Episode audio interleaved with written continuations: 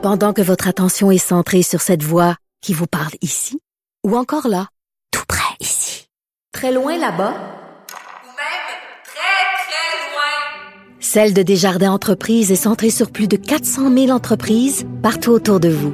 Depuis plus de 120 ans, nos équipes dédiées accompagnent les entrepreneurs d'ici à chaque étape pour qu'ils puissent rester centrés sur ce qui compte, la croissance de leur entreprise.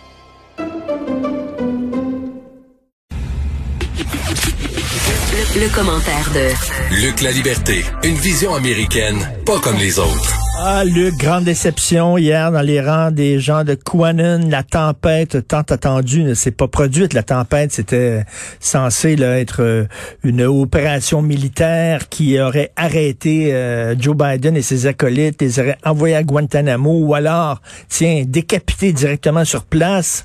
Euh, Trump restitué comme président des États-Unis. je sais pas si tu as vu, là, mais des vidéos qui circulent des gens de Qui sont en détresse psychologique totale.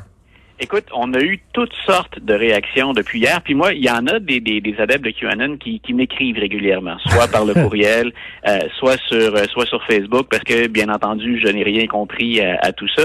Euh, mais j'ai pas osé les relancer. Je me disais, on, on fera pas dans la provocation, on va pas relancer, puis on va pas leur demander, écoutez, il est midi, puis j'ai encore rien vu, que se passe-t-il? Euh, Mais il y a eu toutes sortes de réactions. Il y en a certains qui ont dit, puis même ceux qui, qui nourrissent le, le, le forum, le parmi les principaux intervenants, il y en a qui ont dit, écoutez euh, on a cru bien faire, euh, il s'est rien passé, retournons à nos vies, reprenons une vie normale. Il y avait comme une reconnaissance du caractère euh, pour le moins déjanté de toute cette, opération-là, mais à l'autre extrême, on se relaie en nouvelles conspirations. Grosso modo, ce que j'ai vu de, de, plus gros ce matin, puis j'ai pas perdu beaucoup de temps à lire ça, mais Donald Trump est toujours président des États-Unis. Joe Biden et ses proches sont passés en cour martiale, ils ont été déclarés coupables mais on les met là comme pantins pour donner l'impression qu'on peut unir le pays. Et Donald Trump est encore là. Et j'ai pas pu m'empêcher d'esquisser un sourire parce que, ben parce que ça, ce serait la définition d'un État profond, ce que Donald Trump devait finalement euh, éradiquer. Donc, on, en est là. certains sont encore dans le déni. D'autres se disent, ben écoutez, euh, dans certains cas, ça a été une supercherie où on est déçu, on a fait de notre mieux, ça n'a pas fonctionné. Euh, mais il y a effectivement tout un branle-bas de combat. Et moi, ce qui m'intéresse d'ici quelques jours, quelques semaines, que va-t-il rester d'un phénomène qui a joué, on, ne peut pas s'en cacher, qui a joué un rôle important euh, au sud de la frontière, puis faut-il encore le rappeler, de notre côté de la frontière, il y a beaucoup d'adeptes ici. Écoute, c'est comme une secte religieuse, tu sais, quand on promet la fin du monde pour la semaine prochaine, et finalement, ces gens-là se préparent pour The Rapture, The Rapture, et finalement, ça n'arrive pas, et là, on dit, oh non, finalement, c'est dans un mois. Moi, j'ai entendu ça, là, on s'est trompé dans nos calculs. La grande tempête sera dans un mois. Il y a des gens qui disent qu'hier, c'est un hologramme qu'on a vu, c'est pas le vrai Joe Biden qui est en prison. Euh, c'est des gens qui ont besoin d'aide psychologique, là. Dans, certains cas, sinon, puis je, pense que dans une période particulièrement difficile pour tout le monde, euh, je pense que certains se raccrochent à la première bouée ou à celle qu'ils qui semblent comprendre ou qui, qui, leur semble un peu logique au travers de beaucoup de questions sans réponse. Hein. Avec la COVID, une des choses, moi, qui, qui me fascine comme prof, l'individu s'assoit parfois un peu désemparé aussi, euh, comme tout le monde, en se disant quand est-ce que ça va finir, parce que le vaccin va être bon, combien de temps va-t-il durer? Euh, mais ce qui me fascine, c'est de voir à quel point on on a critiqué la science, mais qu'on attend de la science des réponses parfaites du premier coup. Euh, et pourtant, on le sait à quel point les scientifiques ont travaillé très fort. Ça ne veut pas dire qu'ils sont exempts de, de, de critiques toujours ou que les autorités politiques ont toujours bien géré ces renseignements-là. Mais dans une période d'insécurité, il y a des gens qui se rabattent vers ce qui leur semble compréhensible et ce qui est à leur portée. Donc, d'où l'intérêt de continuer à, à suivre ça. Euh, moi, j'ai des gens de QAnon qui ont écrit pour dire, ben écoutez, j'ai fini par décrocher tout ça. Euh, j'ai un ancien étudiant dont j'ignorais qu'il était un adepte de QAnon qui dit, ah écoute, euh, moi, ils m'ont déçu un peu à l'avance, puis ben maintenant, j'ai modifié mes sources d'information où je les varie. Bon, mais je me suis aperçu qu'on me menait en bateau. Ben c'est ça. C'est moi, c'est on, on, pouvait bien entendu, euh, dans certains cas, se, se, moquer de ça ou condamner ça. C'est de la désinformation et c'est malsain c'est malhonnête surtout. Il y a quelqu'un quelque part qui profite de ça et c'est inquiétant inquiétant de voir, euh, mais ça, des charlatans qui abusent euh, de la bonne volonté des, des, des, gens ou de la vulnérabilité, écoute, c'est aussi vieux que l'homme ou à peu près. Euh, donc, je, moi, je me réjouis au moins que certains, entre guillemets, reviennent parmi nous. Puis parmi nous, ben, il n'y a pas d'unanimité.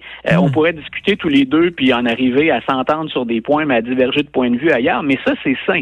Avec QAnon, on était ailleurs dans le débat. C'est impossible d'établir des ponts. Ben non, absolument pas. Donc hier, c'est ce qu'on peut dire hier, c'était le retour à la normale? Euh, bon, ce sera pas le paradis sur terre aux États-Unis. Il y a de graves problèmes, entre autres des problèmes économiques dont on parle très peu, mais ils sont extrêmement endettés. Mais au moins, on revient euh, au respect des institutions, à la discussion, au débat.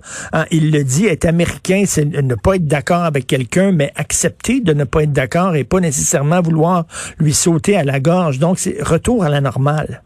Et dans, dans un texte que je, je, publiais, quand on dit retour à la normale, je disais dans la mesure où il y avait 25 000 soldats hier, puis qu'on avait l'impression d'être dans une ville fortifiée, c'est moi j'ai associé le discours de Biden à celui euh, d'Amanda Gorman qu'on a entendu, la jeune poétesse noire de 22 mm. ans. Et j'aimais beaucoup l'idée qu'elle dit finalement les États-Unis, on n'a pas besoin de tout jeter à terre puis de recommencer. C'est un pays dont on n'a pas terminé, complété l'évolution. Et il y a, c'était le titre hein, de, de, de son poème, de sa tirade, c'était de The Hill We Climb, hein, la, la, montagne ou la colline dont on fait l'ascension. Euh, ce qu'il faut rappeler à nos auditeurs, puis je pense qu'ils en sont bien conscients, tout comme les Américains, c'est qu'on est en bas de la colline présentement. Donc, avec Joe Biden, puis là, bien sûr, ben, la, il y a une fenêtre d'opportunité, mais on a posé hier le premier pas vers euh, l'ascension de cette fameuse colline. Tout à fait. En espérant que ce soit pas, euh, ce soit pas scisif, on, on, ne, on ne roule pas notre pierre vers le haut avant qu'elle ne redescende pour faire ça constamment. Mais je pense, euh, laissons-lui une chance. On est à 24 heures, là, à peine, même pas encore de la sermentation. Euh, je pense que déjà de revenir euh, à des gens qui sont compétents, avec lesquels on sera peut-être pas d'accord, puis qui réussiront peut-être pas tout, mais on a, on effectue un premier pas. On est en voie de, de c'est un processus de guérison en quelque sorte. Oui, mais quand on dit là, justement, c'est un, un, pays qui est un, c'est un work in progress, les États-Unis là. Et tu sais, d'un côté il y a les réformes et de l'autre côté il y a les révolutions. Révolution, c'est faire table rase, tout jeter, on recommence. Une réforme, c'est non. On continue, on change le système, on l'améliore. Donc, il y a une tentation de la révolution chez les gens, euh, autant à gauche qu'à droite. Et là, il faut revenir en disant non, on va réformer. Moi, j'aime bien l'allusion que tu fais euh, aux, deux termes parce que déjà, quand j'enseigne l'histoire de la Révolution américaine, euh, ça a été long avant que, et ça n'a jamais été toute la population américaine qui était derrière l'idée d'une révolution. Grosso modo, là, si on faisait des, proportions, c'est le tiers des, des, des, des colons de l'époque qui sont d'accord pour mener cette révolution. Et parmi eux, il y a des gens qui s'inquiètent de ce qu'on va faire après. Euh, parce qu'une révolution, on peut la faire et parfois c'est important et nécessaire. Quelle direction va-t-on prendre après pour bien comprendre le système dans lequel évolue Joe Biden, il faut se rappeler que tout ça, c'est le résultat de compromis, puis de nombreux compromis qui ont commencé dès la fin de la guerre. Quelle direction on donne à ce pays-là, puis quel régime politique on se donne? Et il y a eu, tout était sur la table. C'est fascinant, là. On a envisagé de ramener une monarchie, on a envisagé un président nommé à vie, on y est allé d'une république bien imparfaite où il y avait des esclavagistes, des gens qui ne l'étaient pas, qui pratiquaient pas l'esclavage. Donc, il faut se rappeler de tout ça. Une révolution, il y a une grande part de risque avec ça. Dans une révolution, quelle faction prend le pouvoir? Puis repartir à zéro, là, c'est, parfois jeter le bébé avec l'eau du bain. Hein? C'est la, formule classique un peu éculée. Là. Moi, j'y trouve un, charme suranné, mais euh, l'idée, c'est l'idée, c'est un peu ça. C'est que même si l'évolution dans certains dossiers, elle est très trop lente. J'ose à peine imaginer euh, les Noirs américains qui hier regardaient soit Kamala Harris ou soit Amanda Gorman et, et qui se disaient euh, oui, il y a de très, très beaux symboles. On a vu la juge Sotomayor, euh, d'ailleurs, la première latina qui, euh, qui faisait la sermentation de, de, de Mme Harris, c'était de très, très beaux symboles. Mais pour beaucoup, ça ne va pas encore assez vite quand on voit comment on s'emploie à limiter le vote des minorités. Mais il y a un progrès, c'est un work in progress, et, et moi, je pense que c'est toujours possible. Mais, oui, je comprends très bien la, la, nécessité d'un changement ou d'une révolution, d'une frustration quand on est en colère. Euh, c'est difficile de prendre la perspective quand on est très, très émotif. Mais on peut perdre beaucoup avec une révolution. Oui, mais tu parlais d'une euh, formule peut-être euh, éculée avec un charme suranné, là, jeter le bébé avec l'eau du bain. Moi, j'ai une autre formule pour toi. qui, qui, est aussi euh, éculé, mais qui, qui est vrai. Hein? Souvent, les clichés, c'est vrai. Euh, Oui. assez, arrêtez de regarder ce qui reste à faire, regardez ce que nous avons fait. Et Ouais. à, à longueur de jour, quand les médias, les militants, les partis politiques ne font que focuser sur ce qui va mal, là, tu développes un sentiment de révolte. Mais quand tu dis, regardez le chemin parcouru, regardez le chemin parcouru, on a eu maintenant un président noir, il y a eu une, pré- une vice-présidente noire qui est femme, regardez le chemin parcouru. Et là, tu as une envie de réforme en disant, on va continuer là-dedans. Là. On n'a pas Voilà. besoin de tout jeter par terre. Voilà. Puis, mais je répète, hein, c'est difficile. Puis je le, je le fais. Je répète, euh, je suis pas un représentant des minorités. Je peux, je prétendrai jamais parler pour les, les, émotions, les sentiments d'un hispanophone ou d'un noir ou d'un asiatique. Mais reste que ce pays-là s'est toujours relevé de terribles épreuves. Et je pense qu'on on vient d'en, on est encore là-dedans, on est en transition. Mais je pense qu'on vient de, de, de, de fermer, en tout cas, la fenêtre d'un des chapitres les plus tristes puis violents même de l'histoire américaine.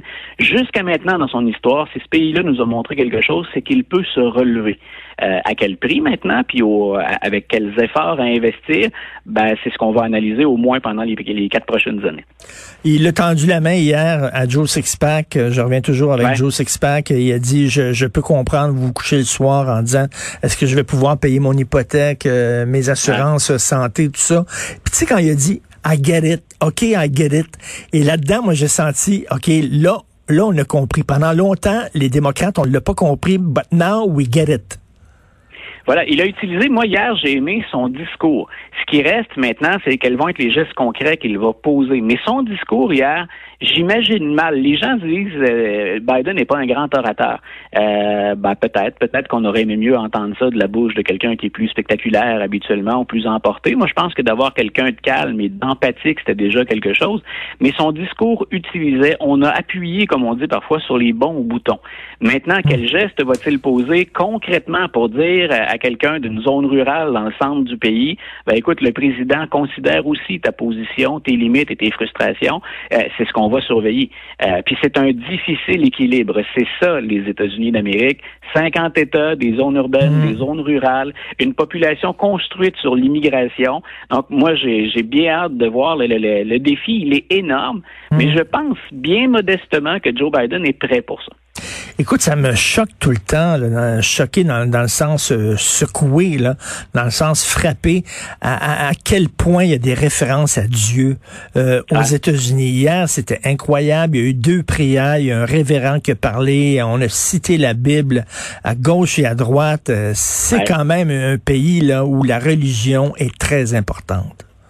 Écoute, je, je réponds à, à ça rapidement parce que je, je m'apprête à aller rejoindre Mario sur les Oui, ondes de, de LCN pour l'ouverture de l'émission. Euh, mais euh, c'est- pour moi comme Québécois. Euh, ici, j'ai j'ai des parents qui étaient profondément croyants. Je ne pratique pas, Euh, mais jamais on va s'attendre de M. Legault, de M. Trudeau, à ce que ses convictions religieuses servent à le faire élire ou soient incontournables pour qu'on puisse accéder au pouvoir. Euh, aux États-Unis, on en est encore, même si le nombre daté de gens qui ne croient pas ou ne pratiquent pas est à la hausse constamment depuis quelques années. Ça s'est même accéléré là, dans les 10-15 dernières années. Euh, on ne peut pas faire de politique sans référer à Dieu. Et ce qu'il faut toujours rappeler, c'est à quel point la séparation entre l'Église et l'État, ça a été mentionné au début de l'histoire, mais à quel point il a toujours fallu mettre un frein à un moment donné à l'importance de la religion. Écoute, la Cour suprême a dû se prononcer à un moment donné parce que dans certains États, en entrant dans les capitales, là où travaillent les législateurs, on avait mis sur les murs les dix commandements. Euh, quand on a demandé à la Cour suprême de se prononcer, elle l'a fait. Puis on a rappelé que c'était une république laïque, puis une, une, une république en plus euh, fondée sur la tolérance religieuse. Euh, en passant, M. Biden, là, sur 46 présidents, il n'est que le deuxième catholique après John F. Kennedy. Ah, Euh, ouais. donc, ce, ce- oui, ce sont effectivement des, des, des chrétiens, mais essentiellement les, les différentes confessions protestantes, mais ce sont des chrétiens qui occupent le pouvoir. Euh, et il faut, faut voir là-dedans aussi, dans le jeu politique, quelle place ou quelle quelle influence peuvent avoir les, les, les factions religieuses. Euh, la devise des États-Unis, tout le monde la voit sur les billets de banque. God we trust. Voilà, ben, quand on connaît l'histoire américaine, la place des calvinistes, ces protestants qui adhéraient à Calvin, ben, réussite matérielle et religion, pour eux, ça avait un certain sens. Et on a gardé ça. Et c'est M. Eisenhower, après la Deuxième Guerre mondiale, qui a dit, euh, satisfaisons les pressions des conservateurs religieux, puis adoptons ça. Euh, moi, j'ai toujours préféré ce qui était la devise qui était officieuse des États-Unis, puis qui remonte à l'époque coloniale, et pluribus unum, de plusieurs un. Je pense que ça parle beaucoup plus à l'ensemble des États-Unis, puis à leur parcours. Mais en même temps, au plan politique, bon, on voit l'importance de la religion. C'est récent, cette fameuse devise-là, puis on la doit à M. Eisenhower. Eh, merci beaucoup. On te laisse aller parce que Mario t'attend. merci beaucoup, Luc. Bye, Salut. Richard. Salut.